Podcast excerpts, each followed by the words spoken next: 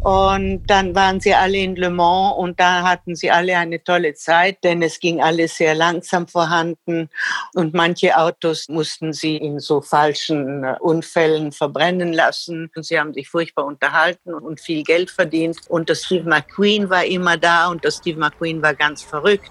Mit seinem Motorrad ist er auch einmal über die ganzen Tische von einer Mensa gefahren.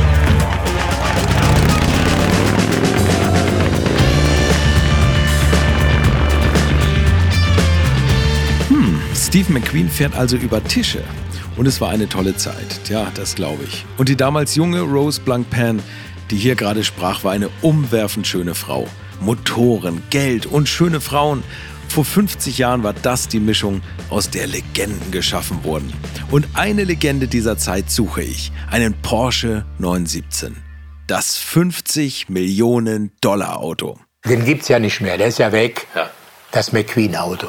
Und ich bin Carsten Arndt. Willkommen zurück zur zweiten Folge unserer Audioshow Das 50 Millionen Dollar Auto. Und dieses Mal geht es wie versprochen um die Geschichte hinter der Berühmtheit, die sich um den Porsche 917 rankt. Den habe ich euch ja in der letzten Folge ausgiebig vorgestellt. Und wie ich euch kenne, habt ihr natürlich gleich eure Hausaufgaben gemacht und den Steve McQueen-Film von 1971 geschaut. Was? Habt ihr nicht? Weil alter Film und so, oder? Naja, am Ende auch nicht so schlimm. Ich fasse euch den mal kurz zusammen. Im Film geht es um ein Rennen, das so in Le Mans nie stattgefunden hat. Der fiktive US-amerikanische Rennfahrer Michael Delany, gespielt von Steve McQueen, liefert sich ein Duell mit seinem Rivalen Erich Stahler, dargestellt übrigens vom späteren Traumschiffkapitän Siegfried Rauch, leider auch schon verstorben. Delany ist traumatisiert, da er im Jahr zuvor einen Rennunfall verursacht hat, bei dem sein Freund Piero Belgetti tödlich verunglückt ist. Der zweite Handlungsstrang ist eigentlich zu vernachlässigen, da dieser auch im Film so ein bisschen stiefmütterlich behandelt wird. Darin entwickelt sich eine Liaison zwischen Delany und der Witwe seines verunglückten Freundes. Lisa heißt sie und gespielt wird sie von Elga Andersen. Und die ist augenscheinlich ein bisschen unterfordert von der Rolle. Ich will aber jetzt nicht sagen, dass sie gelangweilt spielt. Also wenn ihr Le Mans noch nicht gesehen habt, dann habt ihr vielleicht den neueren Oscar-prämierten Film Le Mans 66 aus dem Jahre 2019 geschaut, der mit Christian Bale und Matt Damon. Was im alten Film nur ganz kurz angerissen wird, bevor es sich zum PS-Porno entwickelt, wird in der neueren Version ausgiebiger erzählt, nämlich die Strecke in Le Mans und die Schwierigkeiten und dieses Gefühl und das Kribbeln dabei zu sein. Das machen die ganz fantastisch. Das Thema scheint also nach wie vor auch Stoff für den ganz großen Hollywood-Film zu liefern. Es ist noch nicht mal eine Rennstrecke, Lee. Le Mans sind achteinhalb Meilen über Landstraße. Das Rennen ist hart. Die Strecke ist eng und holprig. Ohne Leitplanken und Steilkurven. Und du fährst 24 Stunden durch. 24 Stunden, Lee. Das bedeutet nachts.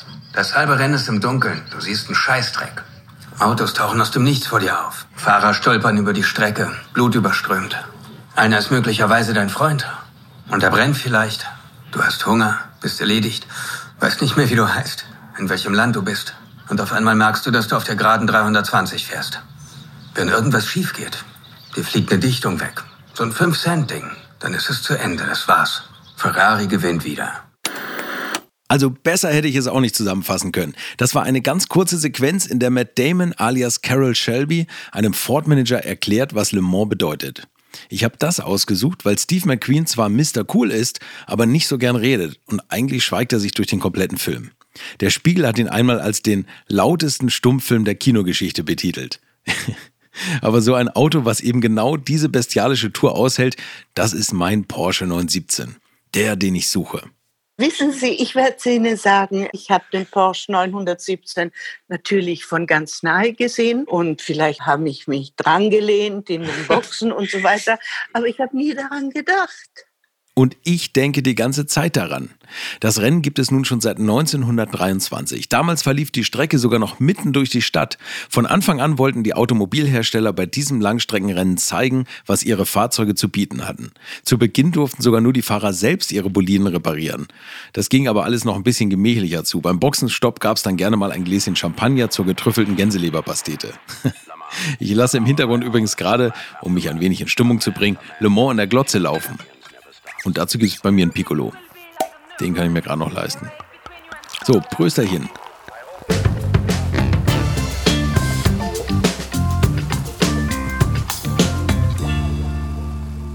Da ging es eben zu wie im alten Rom. Und alle unterhielten sich und viel tranken und Partys. Es war nicht so voller Fotografen, wie es heutzutage sein könnte oder verboten, verboten, sich da anzunähern und so. Das gab es damals nicht.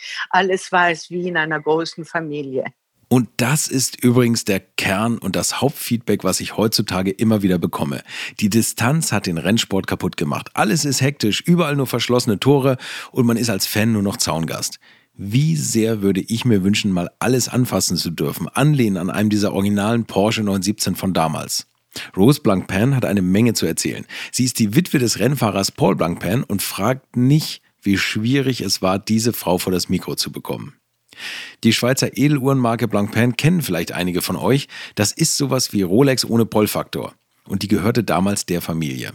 Die Dynastie Blancpain ist aber schon vor mehr als 100 Jahren mit der Schweizer Biermarke Kardinal reich geworden. Hm, dann kann man sich wohl Rennsport leisten. Aber zurück zum Film. Der Porsche Urazubi Herbert Linge hat eine ganz klare Meinung dazu. Ich glaube, das ist einer der besten Rennfilme, die es je gegeben hat. Und Herbert Linge fand Steve McQueen zudem auch als Typ sehr sympathisch. Es war ein ganz, ganz tolles Verhältnis. Also er war nicht dieser Großkopferte, wie wir sagen, mhm. sondern er hat sich genau wie wir bewegt und mit uns geredet und zusammengearbeitet. Das war für mich ein ganz fantastisches Erlebnis, mit einem solchen Menschen tagelang zusammenarbeiten zu dürfen. Hm. Kein Wunder, dass McQueen einmal gesagt haben soll, ich bin nicht sicher, ob ich ein Schauspieler bin, der Rennen fährt oder ein Rennfahrer, der schauspielert. Furchtbar nett. Mhm. Lustig und überhaupt nicht so mit, mit Star-Attitude. Ganz, ganz äh, furchtbar nett. Und das sagten auch die anderen Rennfahrer am Set. Denn so schlecht McQueens Verhältnis zu seinem Filmteam gewesen sein muss, die Fahrer liebten ihn heiß und innig. Kurt Ahrens, ihr erinnert euch, der ist knallehrlich. Er konnte gut Auto fahren, aber er hätte niemals äh, in einem Werksteam einen Fahrer bekommen. Er war begeistert, äh, wie ich sage mal, wie James Dean auch, der mit einem Porsche früher in Amerika Rennen gefahren hat. Das sind alles gute Leute, aber nicht überwältigend. Ne? ja. Und daher sieht er den Film natürlich auch ganz anders. Ach, enttäuschend. Es ist so, wenn du selbst Rennfahrer bist und du siehst einen Rennfahrerfilm, was da alles künstlich aufgebaut wird, zum Beispiel die Unfälle. Wir wussten ja, dass es keine echten 917er waren. Das waren alles Autos, die mit Karosse so aussahen, aber dann mit, mit, mit Funk und mit Leitschienen gezogen wurden. Aber wenn dann im Film, nachdem der Wagen da explodiert und der Mann durch die Luft fliegt, das Rad von hinten noch eine Minute sich weiterdreht, dann passt das nicht. Na, das war nichts. Das war gar nichts. Du kannst nicht auf der langen Gerade fahren, der Nachbar fährt her und dann guckst du rüber, verstehst du? Es war dilettantisch gemacht. Uiuiuiui. Ui, ui, ui. Verriss. Ich meine, das ist einer meiner Lieblingsfilme, aber nehmen wir es ihm nicht übel. Ich bin ja auch dem Ding völlig verfallen. Andere, die dabei waren, wie Rose Blancpain, die sind der Moderator. Mich hat damals viel mehr der Film Grand Prix mhm. mit dem Yves Montand und dem James Gardner gefallen und interessiert, denn ich fand auch, dass, äh, sagen wir, die sentimentale Seite vom Grand Prix war viel besser als diese Rennerei von Le Mans diese langweilige Sitzen da von der, von der Elga Anderson und der andere, der Louis Die und so. Ich fand die Geschichte von Le Mans aus, wirklich ausgerechnet nur vom Steve McQueen, der sich, der sich so für, für Rennen interessiert hat. Und die Geschichte nicht gut. Das haben die Zuschauer übrigens zunächst genauso gesehen. Der Film ist an der Kasse gefloppt nach Strich und Faden. Der hat damals im Kino nur circa zwei Drittel der Kosten eingespielt. Dennoch hat sich das Werk über die Jahrzehnte zum Kultfilm entwickelt und heute gilt er als Meilenstein im Genre des Rennsportfilms. Zehn Jahre nach dem Film verstarb Steve McQueen im Alter von nur 50 Jahren. Er litt an Brustfellkrebs im Endstadium und während seiner letzten Tage hat er sich in eine Klinik in Mexiko begeben, in der Hoffnung auf alternative Heilung. Er soll sich die Kopie eines einzigen Films nur haben schicken lassen und ihr ratet sicher, welcher es war. Le Mans. So, hier kann ich die vergleichende Filmwissenschaft beenden. Uns geht es ja auch nicht so sehr um den Film an sich, sondern um die Umstände, die Verwicklung, das viele Geld, Autos, Rennfahrer und das große 24-Stunden-Rennen in Le Mans selbst, was einerseits wichtigster Teil des Films und andererseits grandiose Kulisse war.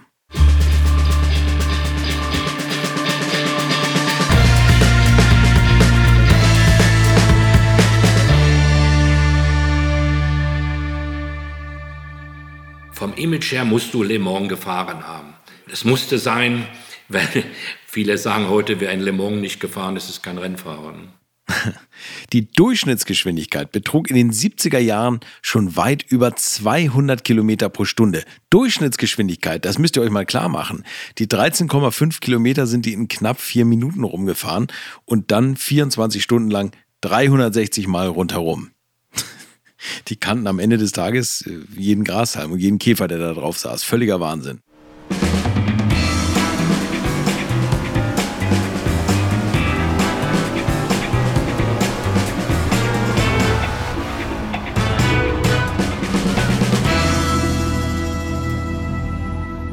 Doch es ist nicht allein die Geschwindigkeit, was die Faszination dieses Rennens ausmacht und damit unweigerlich auch die Faszination jener Zeit, der sogenannten goldenen Ära des Automobils, die ja nicht zu Ende ist, sondern so ein bisschen in Transformation.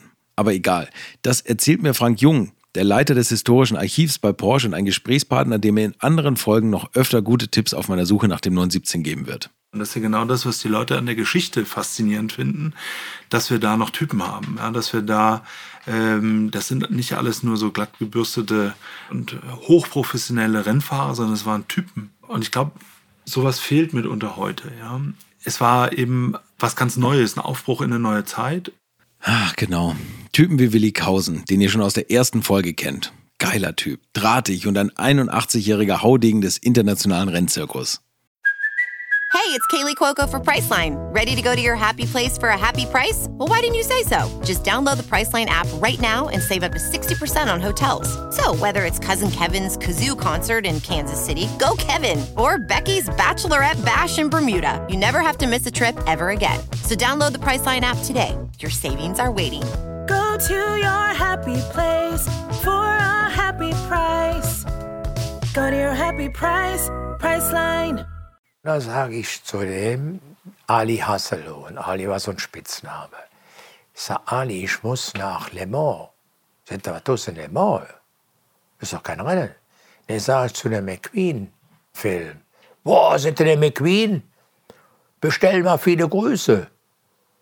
Ich sage, bist du wahnsinnig? Ja, sagt er, das ist der Royal, wenn er der ist. Sagte, du bestellst ihm viele Grüße. Ich bin mit ihm auf der Sieben-Tage-Fahrt gewesen. Der ist Crossfahrer gewesen. Der ist im amerikanischen Team gewesen und ich bin im deutschen Team gewesen. Sagt er, wir sind in, in der DDR gewesen. Da haben die den festgesetzt, ist der im Knast gewesen. Da hat er sich in der Holz, da hat er aus dem Zaun gerissen und hat Heil Hitler gerufen. Haben sie den verhaftet. Mussten wir vier Tage warten. Sagte, du gehst jetzt, wenn du in Mans gehst, du bestellst ihm viele Grüße. Mann, Mann, Mann. In der DDR verhaftet. Da kommt man wahrscheinlich auch nicht mehr so schnell raus. Steve McQueen war aber tatsächlich ein Punk- und Rennfahrer. Kausen trifft dann später eben auf diesen verrückten Amerikaner in Le Mans. Jetzt hatte ich natürlich einen Grund nach Le Mans. Ich nach Le Mans und ah, sagte, du bist ja der, der, der Deutsche, ja, ja, ja. Ich sage mal, ich muss dir viele Grüße bestellen. Sagte, von wem? Ich sage, vom Ali Hasselhoff. Sagte, nee. Der, wo, wie, wie weißt du das? Ich sage, ich komme aus Aachen, da wo der ist. Mensch, sagt er, der Hasselhuhn, ja, den kenne ich doch gut. Bestell mal viele Grüße zurück. Da, da glaubt doch keiner. Es wird übrigens gemunkelt, Steve McQueen hatte angeblich geplant, nur eine Dokumentation über das Rennen zu produzieren. Und nicht nur das, nachdem er beim 12-Stunden-Rennen auf dem Sebring International Raceway in Florida 1970 den zweiten Platz errungen hatte, wollte er zusammen mit dem britischen Rennfahrer Jackie Stewart selbst in Le Mans antreten. Porsche Urazubi Herbert Linge erinnert sich noch richtig gut daran. Der Steve McQueen, der sich in 69 in Sebring zweiten Platz mit einem 908 hat sich in den Kopf gesetzt, einen Le Mans-Film zu drehen bei der Nennung für das 24-Stunden-Rennen 1970 hat der Veranstalter das abgelehnt. Er hat gesagt, sie lassen erstens keine Kamerawagen zu im Rennen und die Versicherung vom Steve McQueen hat gesagt, sie erlaubt ihm nicht, im Rennen zu fahren. Aber McQueen gibt natürlich nicht auf. Er ist ja auch ein Star, ein Porsche-Fan und Geschwindigkeitsfanatiker. Das hatte er gerade erst mit einer irren Verfolgungsjagd in seinem Film Bullet bewiesen. Er wollte diesen Film also unbedingt machen, zumal der Regisseur John Frankenheimer gerade erst mit Grand Prix einen mitreißenden Formel-1-Film vorgelegt hatte. Wir erinnern uns, der hatte ja auch Rose Blanc Pan sehr gut gefallen. Naja, und der wurde zu allem Übel auch noch mit drei Oscars ausgezeichnet. McQueen war also hoch motiviert und es stand für ihn außer Frage, auch während des Rennens zu drehen. Alles andere wäre nicht authentisch genug für so einen Vollprofi gewesen. Und so kam es dazu, dass sich der ehemalige Porsche-Lehrling Herbert Linge plötzlich auch als fahrender Kameramann in Le Mans wiederfand. Auf einem Porsche 908 und den haben wir als Vorgänger des 917 ja schon hier und da mal erwähnt. Der Veranstalter hat dann zugesagt, dass er der Kamerawagen fährt dass er genau nach den Regeln von Le Mans fährt, die damals Gültigkeit hatten. Also die Zeitdauer, die man alles fahren darf, jeder und so weiter. Und dass wir die Auflage, ja, zusätzliche Stops für die Filmrollen zu wechseln, das haben sie erlaubt, aber wir durften sonst keine Reparatur am Auto durchführen, sondern nur bei dem offiziellen Boxenstopp. Wir mussten also die Kamera Versorgung und, und Wechseln der Filmspulen aus der normalen Boxen, Tankzeit und Reifenwechsel rausnehmen. Ne? War umständlich. Wir haben trotzdem die Geschichte vom achten Platz insgesamt abgeschlossen, obwohl wir zehn oder zwölf Boxenstopps mehr hatten wie alle anderen. Die sind mitgefahren nach Reglement und dann auch noch Achte geworden. Beziehungsweise wären Achte geworden, wenn sie wegen des ständigen Filmwechselns nicht so oft an die Box gefahren wären. Und dann sind sie ja disqualifiziert worden deshalb. Die sind doch völlig verrückt gewesen. Insgesamt war der Wagen mit drei Kameras bestückt. Mehr als zehn Kilometer Filmmaterial wurden während des Rennens aufgenommen. Denn GoPros gab es ja damals noch nicht. Eigentlich alles ganz gute Voraussetzungen für das Filmvorhaben, zumal als Regisseur John Sturges zeichnete, mit dem McQueen schon die beiden Blockbuster Die glorreichen Sieben und Gesprengte Ketten gedreht hatte. Die eigentlichen Dreharbeiten begannen dann im Anschluss an das Rennen und sollten ein halbes Jahr andauern. Mindestens.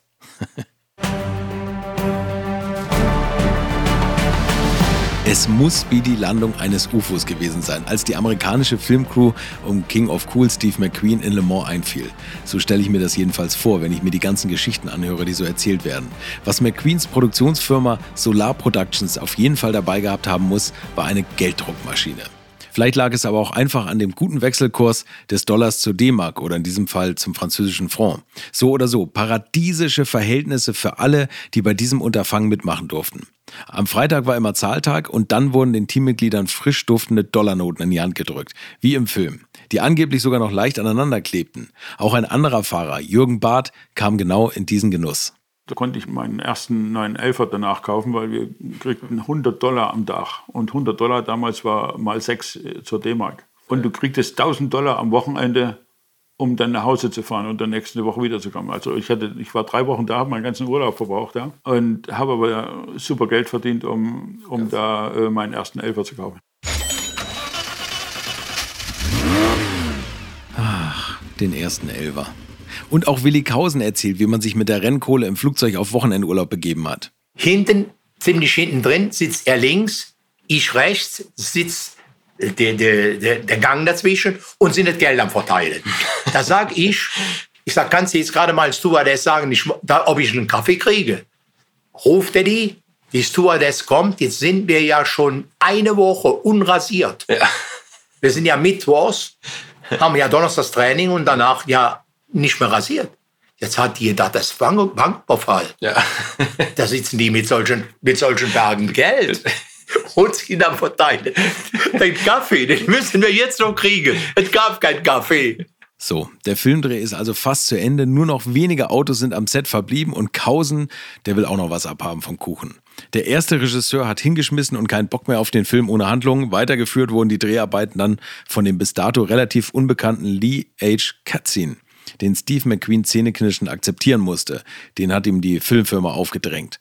Eine Notlösung, denn man war schon so weit drüber über Budget und Zeit, das ist unfassbar. Meanwhile ist es Herbst geworden und das Rennen im Film sollte ja im Juni sein und dann plötzlich waren da keine, keine grünen Blätter mehr auf den, auf den Bäumen und da mussten sie eben die Blätter, die gelb waren, haben sie sie grün gespritzt.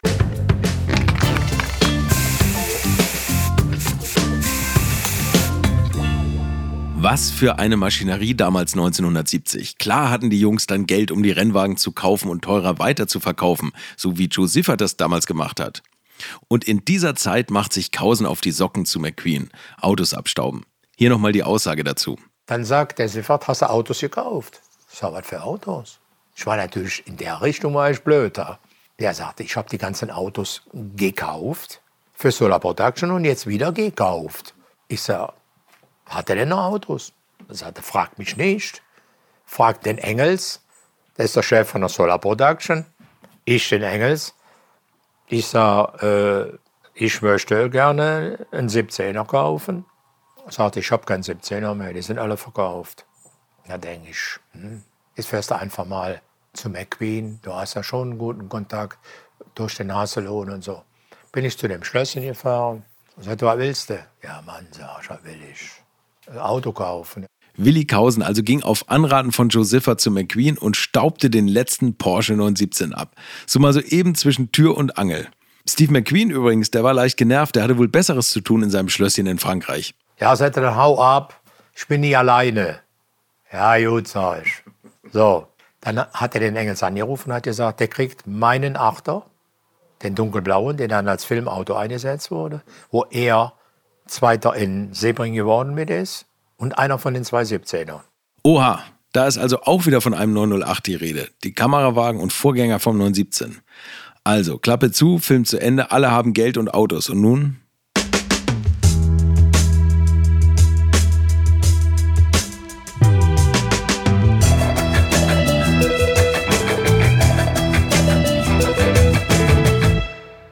Wenn ich jetzt Zigaretten rauchen würde, dann würde ich jetzt qualmen wie ein Schlot.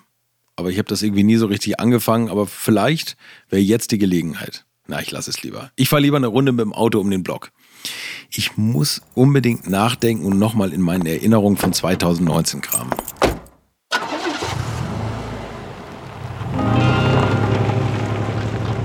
Den gibt's ja nicht mehr, der ist ja weg. Das McQueen-Auto. Jetzt stellt sich mal einer vor, das wäre der teuerste Rennwagen der ganzen Welt. Jetzt steht er vor Busch. Ah, wartet mal, ich erinnere mich. Das Auto war dann doch teurer als gedacht. Jedenfalls hat er sich damals mit Reinhold Jöst zusammengetan und Jöst ist ja auch heute ein großer Markenbegriff, wenn es um Automobilrennstelle geht. Aber wie soll der letzte McQueen Porsche 917 vom Set in Frankreich in den Busch gekommen sein? Kausen hatte mir doch was erzählt, was ich damals nicht so richtig interessant fand, weil ich nicht wusste, um welches Auto es sich handeln könnte. Aber das könnte doch jetzt meine erste heiße Spur sein. Ich hatte ein fertiges Auto. Habe ich zum Reinhold Jöst gesagt. Ich sage, Reinhold, können wir das dem Armin Ustau als Autohändler in Mannheim, können wir dem verkaufen? Ja, ja, sagt er, kann man verkaufen. Sag ich, er, was kostet? Ich sage, keine Ahnung, ich guck mal. Dann habe ich angerufen, ich sage, Auto kostet 50.000. Also da verkaufe ich ihn jetzt erstmal für 80. Und dann gucken wir mal, hast du hier nur Ersatzteil? Ja, sag ich, so für so drei, vier Jahre Rennen zu fahren, so viele Ersatzteile habe ich schon dabei, sag ich. Und dann kam ein LKW-Fahrer von uns zu Hause, sag ich zu meinem Vater, ich sag, Vater, kannst du den Jupp Brüde schicken? Der ist mindestens ein bisschen fett. Sagt, was willst du denn? Ja, sag ich, gib ihm einen großen LKW mit. Ja, sag, ich habe was mehr gekauft, wie ich dir gesagt hatte. Kam der Fahrer, sag ich, Jupp, wir müssen nach Orly zum Flughafen. Sagt, was ist Orly? Ja, Mann, sag ich, was ist Orly? Zum Flughafen müssen wir. Da müssen wir das Auto hinbringen. Der wird direkt nach Argentinien geschickt. Okay. Also ich fasse mal kurz zusammen. Kausen kauft mit Jöst ein Auto. Samt Ersatzteilen verlädt er das erst in einen LKW und bringt es dann zum Flieger, der es nach Argentinien schafft. Naja, das ist doch schon mal was. Damit kann ich doch meine Suche nach dem 917 richtig beginnen. So, Kiste abstellen. Genug Runden gedreht für heute. Spurensuche starten und recherchieren heißt es jetzt. Seid dabei in der nächsten Folge, denn jetzt beginnt meine wirkliche Detektivarbeit.